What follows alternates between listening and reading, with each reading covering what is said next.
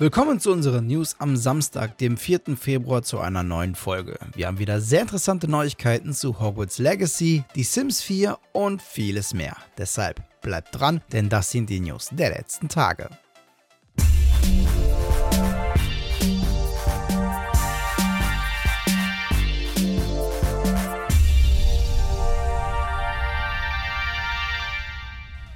Starten wir unsere heutige Folge direkt mal mit schlechten Neuigkeiten. Naja, zumindest wenn ihr euch in Knockout City gerne die Bälle um die Ohren gekloppt habt. Denn Game Director Jeremy Russo von Valen Studios dem Team hinter Knockout City, hat sich mit einem Video an die Fans gewandt und angekündigt, dass Season 9 die letzte sein wird. Wenn die Server am 6. Juni abgeschaltet werden, hat das Spiel gerade einmal zwei Jahre auf dem Buckel, bevor es den eigenen Knockout miterleben musste. Warum die Server abgeschaltet werden? Nun, eines der Probleme dürfte wohl sein, dass einfach nicht genug Spieler aktiv dabei sind. Bevor es aber aus sein wird, wird es mit der finalen 9. Season, welche am 28. Februar beginnt, noch einige Community-Events in Form von Blockpartys, Turnieren und Co. geben.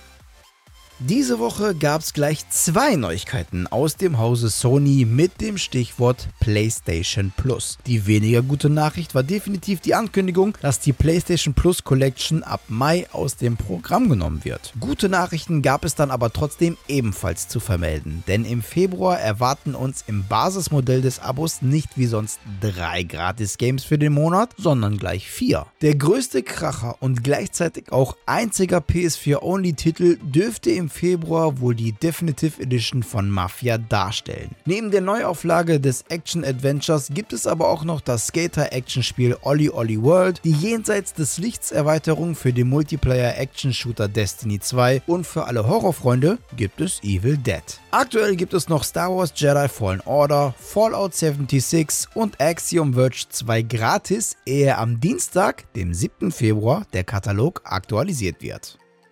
EA und Maxis haben gestern gute Nachrichten für alle Fans von The Sims 4 gehabt. Denn das nächste Erweiterungspack ist offiziell angekündigt worden und soll den Namen Zusammenwachsen tragen. Dabei erwartet uns eine neue Stadt zum Erkunden. Aber wie der Name schon verrät, geht es thematisch primär darum, zusammenzuwachsen. Gemeint ist damit, dass wir im neuen Pack familiäre Beziehungen durch verschiedene Dynamiken und Interaktionen neu erleben werden. Ebenfalls erwartet das neue Sozialkompatibilitätsfeature auf uns, welches neue Wege zum Knüpfen von Kontakten ermöglicht. Und natürlich verfolgen wir wie ein Neugeborenes auf dem Weg zum Erwachsenwerden immer neue Verhaltensweisen an den Tag legt und wichtige Meilensteine erreicht. Das neue DLC erscheint am 16. März und ist ab sofort schon vorbestellbar.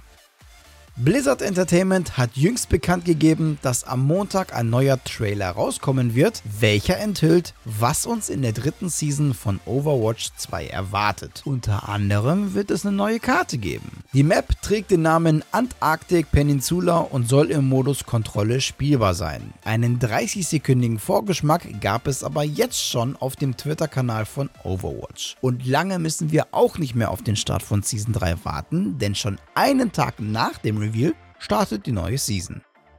Schon bald darf jeder von uns in Hogwarts zum Zauberlehrling werden, denn der Release von Hogwarts Legacy rückt immer näher. Nun sind auch die genauen Uhrzeiten für den Start des Early Access bekannt gegeben worden. Zur Erinnerung, den Early Access gibt es nur für Vorbesteller der Deluxe Edition. Wer auf der PS5 oder der Xbox Series zum Zauberlehrling wird, kann direkt am 7. Februar um 0 Uhr in die Zauberschule einziehen. Während der Preload des 80 GB großen Titels auf der Series schon seit ein paar Tagen möglich ist, müssen PS5-Spieler sich noch bis morgen gedulden. Und wer auf dem PC unterwegs ist, kann zwar ebenfalls am 7. Februar starten, muss sich allerdings bis 19 Uhr gedulden. Und ein weiteres Manko, es gibt keinen Preload auf dem PC. Die gleichen Zeiten gelten zusätzlich auch für alle Besitzer der Standard-Edition. Auch hier können Consoleros am 10. Februar direkt um Mitternacht loslegen, während PCler erneut bis 19 Uhr warten müssen.